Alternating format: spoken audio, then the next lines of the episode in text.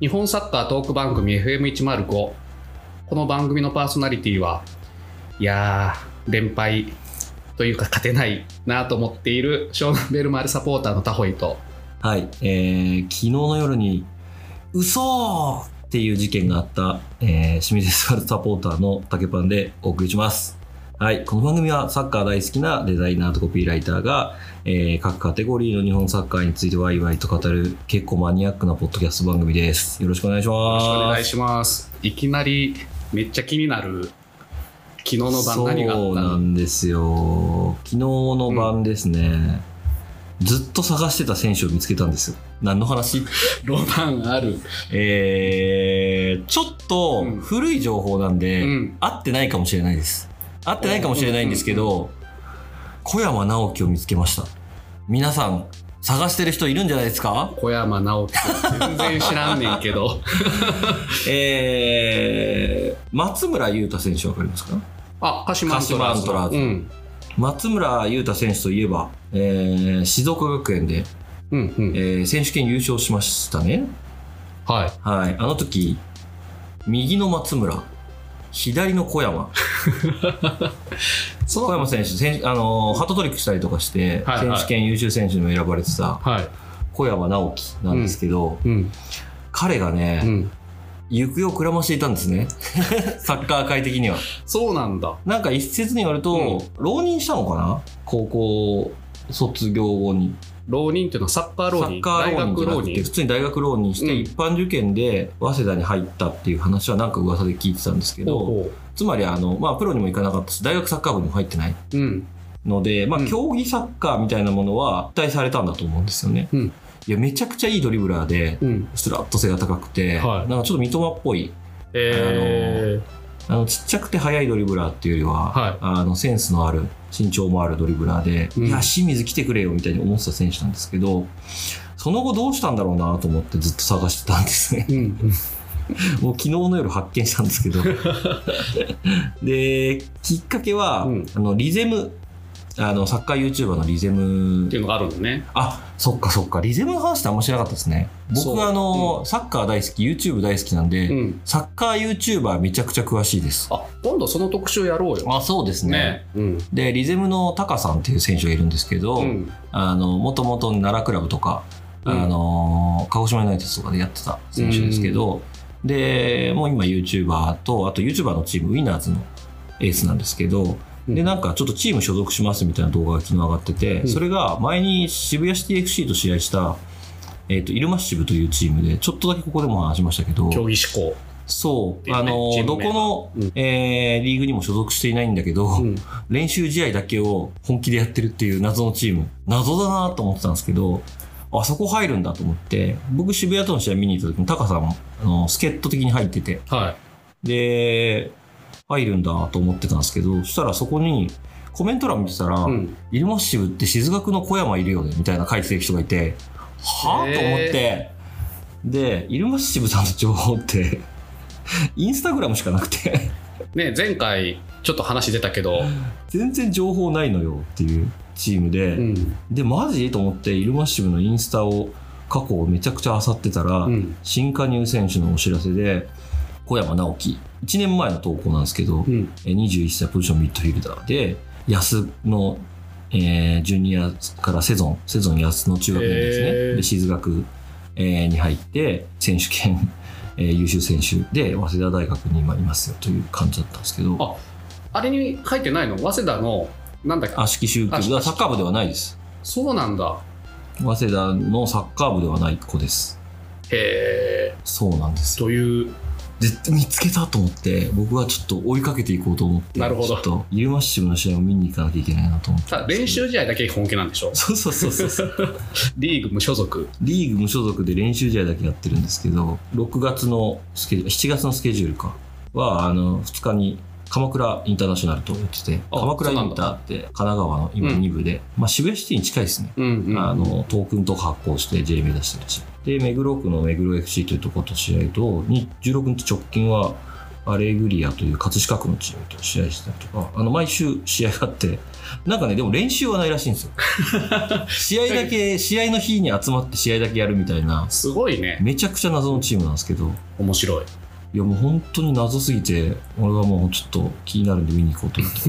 ます。オープニングトークからはい結構熱い話です。熱い話になっちゃったじゃあまた YouTuber サッカーについては、どこかで語りたいと思います。やりましょうよろしく俺も気になるわ YouTube ね俺あんま逆に見ないからそっかどんなサッカー番組あんのか知らないんだよねへえ、めちゃくちゃ詳しいですよ。 はい、ということで、はいえー今週も始まりましたが、えー J1、J2 いろいろありましたが、今週はうんちょっと J2 から言いまし始ょめうたいと思います。はい J2、えー15日、16日で、えー第26節が行われました。もう26節なんですね。で、その中で、まあ、大きかったのは、清水エスパルス対、えージェフ千葉。うんジェフ市原千葉の国立決戦が行われました。盛り上がってたね盛り上がりましたね。そうなんですよ。あれ4万8000ぐらい入って4た万っけ7000。 4万7000、はい。デングルのそう。ライブもあり。りなんと J2 の観客動員ランキング1位を記録しました。新潟抜いたそうなんですよ。前節とか先週、あの、町田対うんベルディの試合が、まあえーめちゃくちゃ入ったけど、いやでも全然新潟超えねえなっていうので、新潟すげえっつって、言ってたね J2 観客動員トップ10をもう新潟が全部占めてるっていうような状況の中、超えちゃいましたね。超えちゃったねちょっとちょっとだけ申し訳ない気持ちもあ ります。なんでホームスタジアムじゃないところで超えちゃったんで、ちょっと申し訳ないんですけど、デングルのライブどうでしたか電気グルーブの話って先週しましたっけションナイ TV かあーそうですらねの流れはねしたけそうどです、そうです。で、えーまあ、なので、静岡県民的にはね、うんなんか嬉しい日になったなと思ってるんですけど、3曲だったんですけど、シャングリラから始まって、はいはいで、富士山、うんえーやってくれましたんで、うんちょっと楽しかったんですけやっどぱ。静岡だからね なんかね、でもやっぱみんな電気グループそんな知らないんだろうな、曲はと思って。 あたんですけど、まあなんか意外とみんな乗ってて楽しかったですね。あとやっぱ静岡から来てる人たち的には、うんあのずっと「ションナイ TV」で滝さん見てたのであうんうん盛り上がってましたねうん。なんか富士山の時にあのすごいぞすごいぞ富士山で火がボーって上がってたよね、火がね、暑か った。あの、国立火の演出めちゃくちゃやるんですけど、ね暑いのよ、夏。そもそもね、えあそ去あ年そもありましたけど友達が見てた、うん、僕はあっちあの火が割と近いところにあったんですけど、うんやめてーと思ってましたけど、 日差しも強かったんで、バックスタンドが。音響厳しくないそうでもなかったあ、そうでもなかったあんです本よ。当じゃあやっぱ咳の問題かなうんうん僕のところは割とちゃんと聞こえてたといううかん反響嫌な反響せずに割と反対側だったんで結構遠かったんですけどうんうんうんっていう感じで電気グループのライブから始まっていいねあとねあのちびまる子ちゃんとかがね相変わらず来てねそんなんあったのちびまる子ちゃん来てましたよ何でも出すな結構いろんなイベントやってて中外でイベントやっててああそうなんだの外で、うんまあ、ジャムナインって清水の曲やってうるんユニットが、うんポップインツなのかなが外でライブやった後に兵藤さんと、はえー佐藤優斗さんのい、うん、トークセッションみたいになってたりとかへえ でヘリコプターからあのしボールを落としてそれをちびまる子ちゃんたちが拾うっていう違うパルちゃんかあれ拾ってたのパルちゃんだ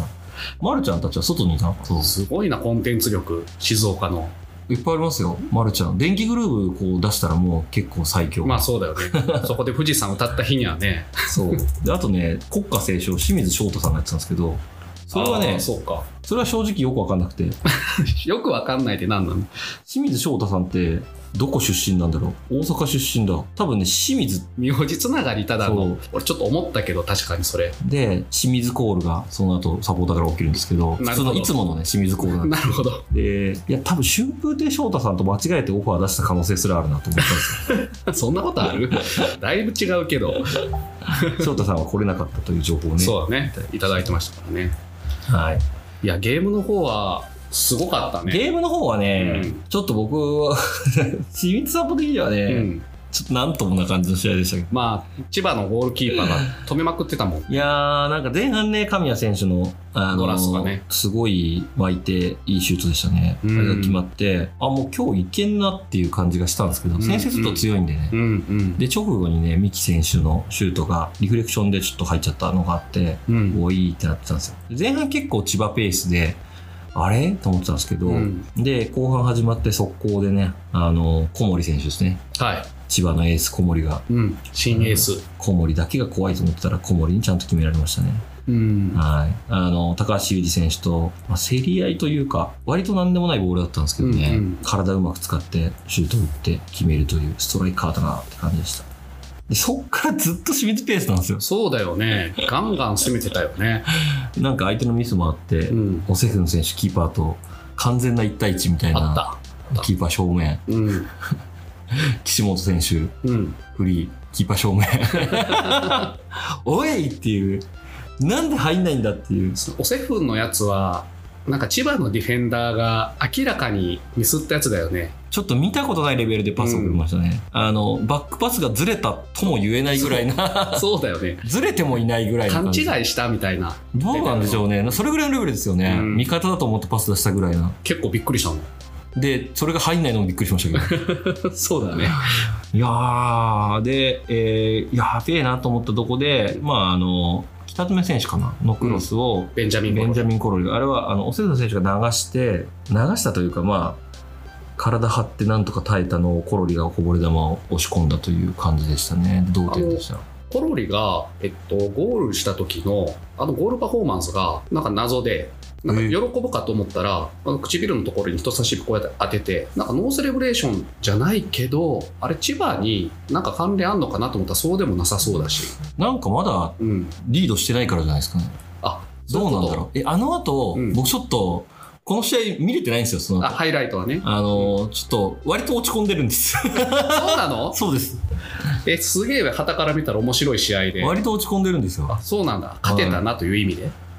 なんか落ち込んでる理由は今あれかなここに来る途中に考えてたんですけど、うんうん、まあ、清水は負けなかったです。そそうだねの後ね、最後の最後に、乾先生の素晴らしいパスからね、コロリ抜け出して、そうだよね、あのーそれもキーパーに防がれましたけど、うん、なんですけど、あ、で、付き合い内容的に言うと、やはりこのチームは本当戦術乾ですね。ドリブルシュートでやばいやつもあったもんね、あー乾の。あれ、前半か。戦術乾、なんか戦術なんとかって言われるのって、うん割とこう、なんだろうな、まあ伊東純也とか三笘とか言われてた時代、うんあの時って、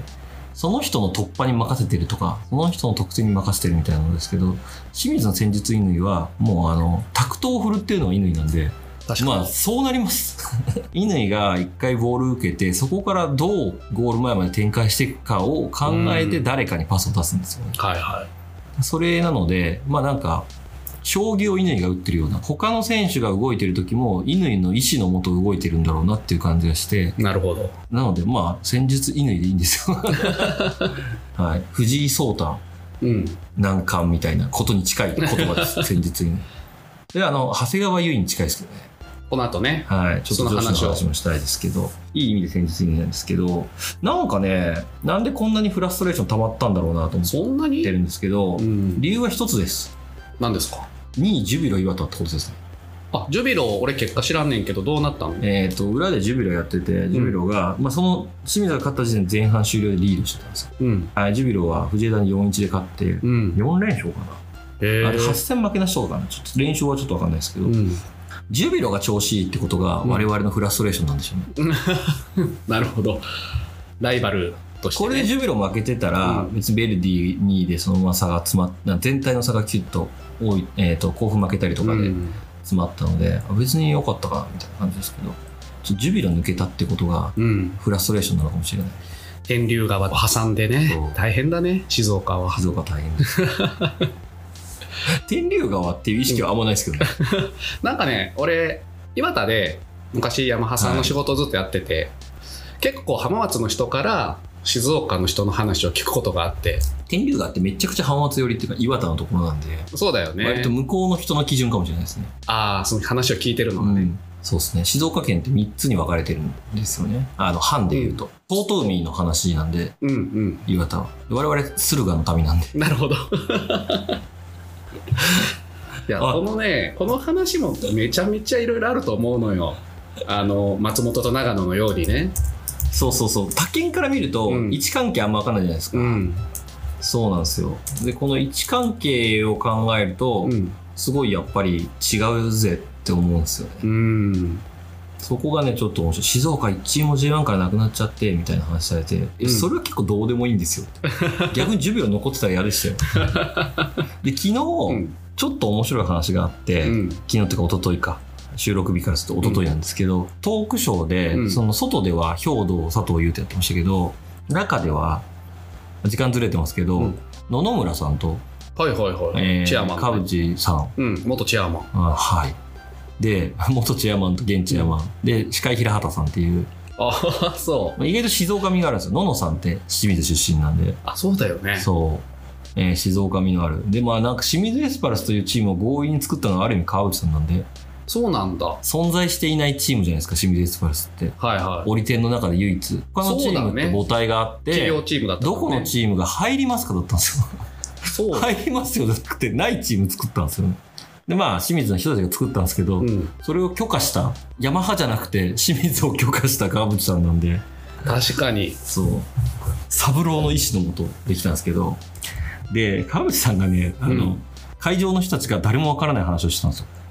何その話は松永明さんっていう人の話をしたんですよまた分からへん人出てきたなでえっ、とこの人が、うんベルリンオリンピックで1936年ですよ、 100年近く前の話、はい、 ベルリンオリンピックの日本代表で本大会で優勝候補のスウェーデン相手に逆転ゴールを決めた人87年前ですかね87年かそうですでこの方は戦争で亡くなられてるんですよ戦死されてるんであらら、うんその後サッカー界にいないんですけどその人の話をしていてうん、清水といえば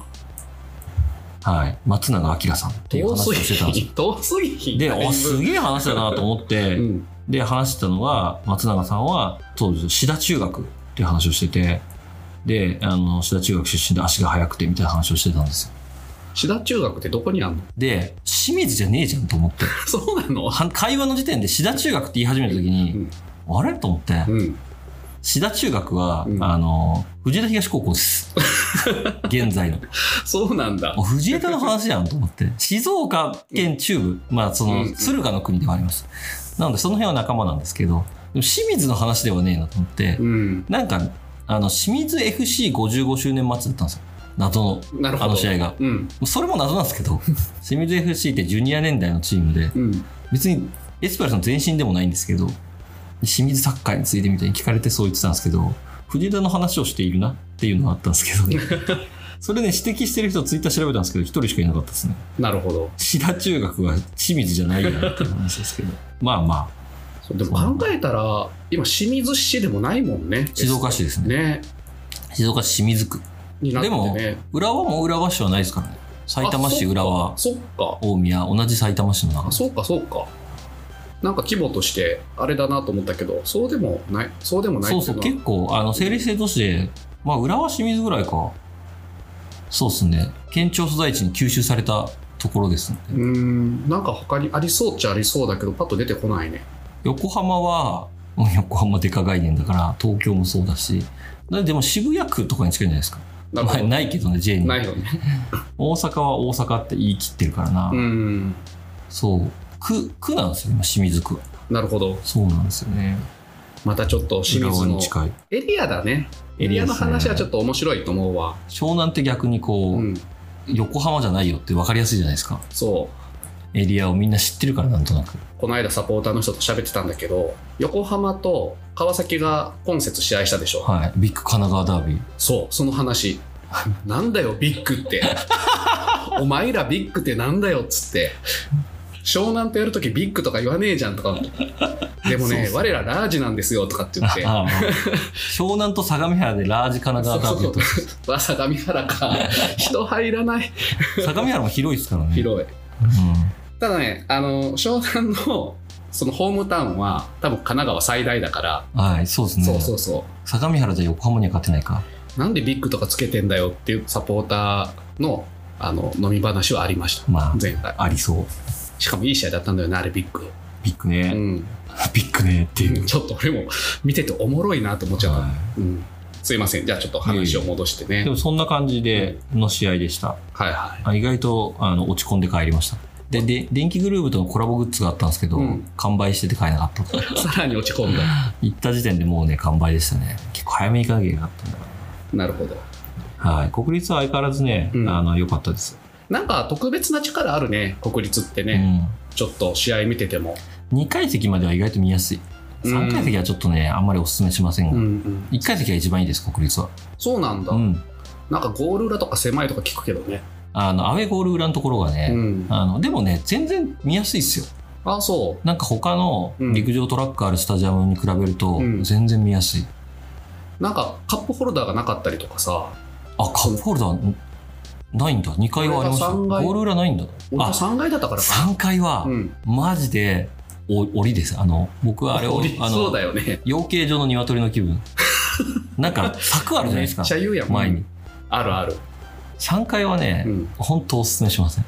そうだよね。 2階までですよ国 立は2階まででいいです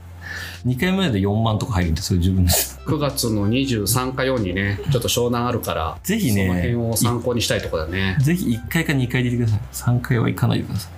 で、また売店込む問題がね、売店はね混みますねねだからもう煮諦め込まみしなたんだ、あれは。買わ何も買わなかったうん。はいそんな、えー清水の試合で J2 は、うん。えー上位陣が町田がね試合がなかったんですよあの秋田が大雨であ、ヒールオブヒールの。はい、それであの試合がなかったんで、ちょっと町田的には連戦だったんで、休めてよかったんじゃないかなと感じもしますけど、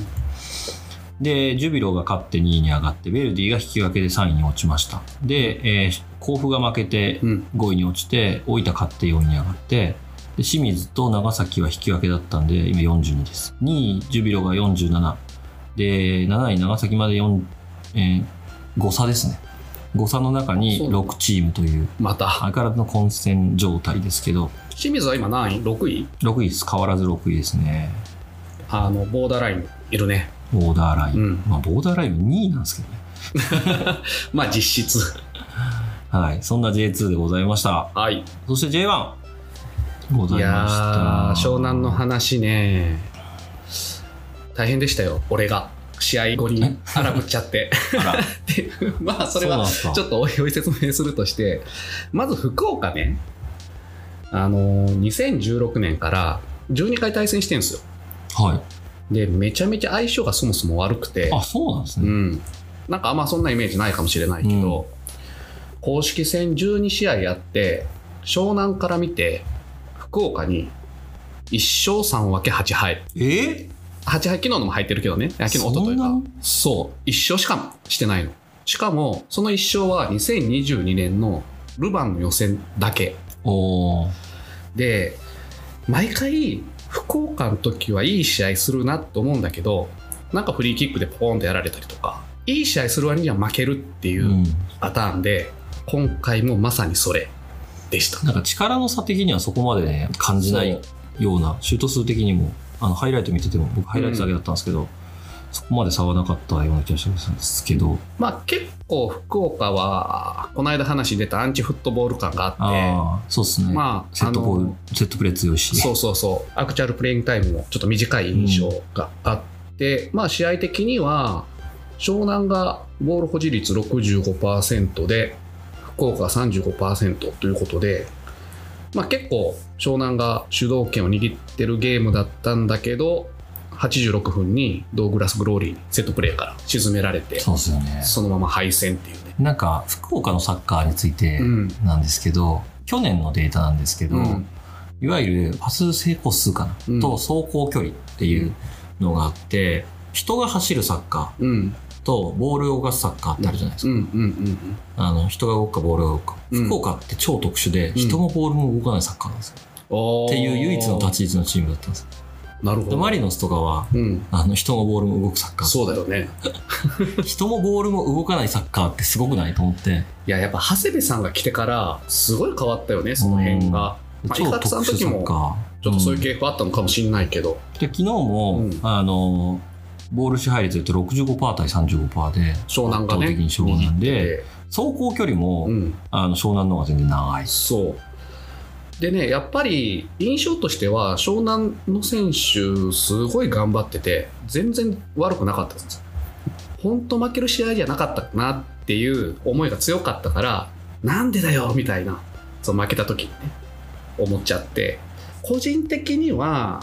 自分もツイッターで書いたけど、やっぱ山口監督の交代がちょっと俺遅かったんじゃないかと思ってるんだけど、まあそこは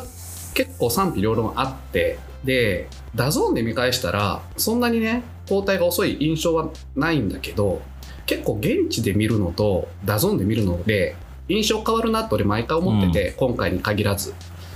やっぱ現地の方がうん画面に映らない情報量が多いじゃないで走れてない選手とかが分かりとまか、すそううそうそう、あちょっと膝をついてるとかね、疲れてきて。で、なんか、その失点する5分ぐらい前から、ズレが生じてるで、ちょっとタックルがアフターだったりとか、疲れてきてるなっていうのが目に見えてきてたから、やっぱそこをもう5分前に変えてたら、まずそのフリーキックがなかったんじゃないかとかね、うんって思うと、まあ、勝ちはしなかったかもしれないけどゴール取れなかったからただ今状況的に勝ち点1でも拾いたいから負ける試合じゃなかったなって思わず荒ぶってその後吉野家でうん吉野家 牛皿麦とろ御膳決めて大好きなやつ大好きなやつを決めてスーパー銭湯入ってふてにしました という流れ僕もね帰りに僕は松屋に寄ったんですけど、うんお金を払おうとしたら、うん現金いられないタイプの券売機だったんですけど僕あるねがさんあでのねでパスモで払おうと思ったらパスモの金額足りなくて、うん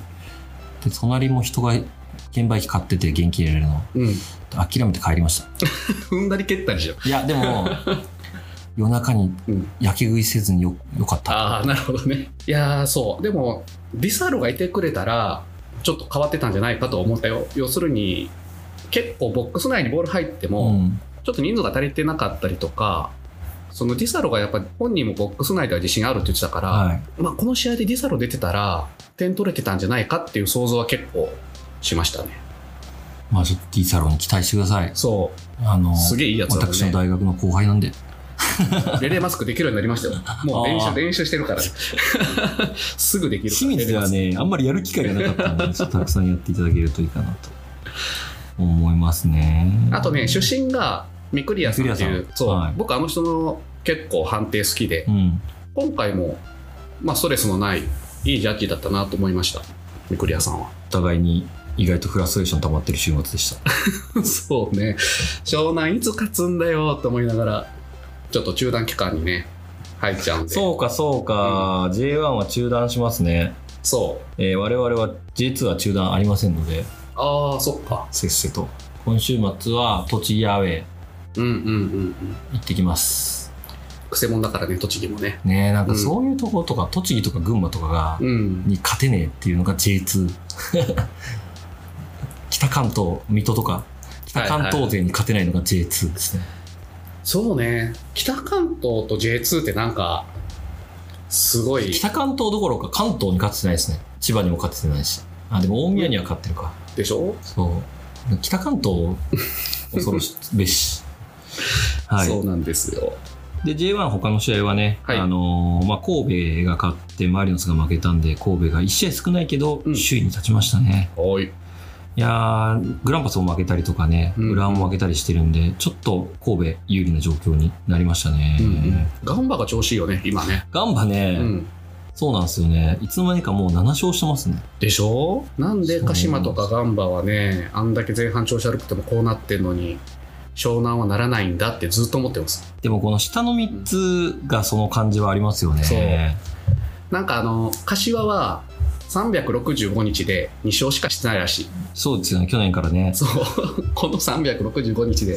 2勝しかしてないのに J1 残れるの奇跡って書いてうる、んツイッターアカウントあってそ。れでいいのかっ ていう湘南も変わらん気もするけどなってで思いもなこがら。れ、でも本当にチーム降格にして、昇格4チームにしてほしいなって、俺は思っちゃったんですけ ど、でも、ああ、だめだめだ、湘南が、湘南がと思 っすいて。ません。お気遣いありがとうございます。はい、ということで、えっと、J リーグの話聞きましたけど、あの、今週はだいぶ長くなりそうなので、ですねえ2話に分けてお送りしたいと思います。えー前半、後半となります。えーということで、えー後半もお聞きください。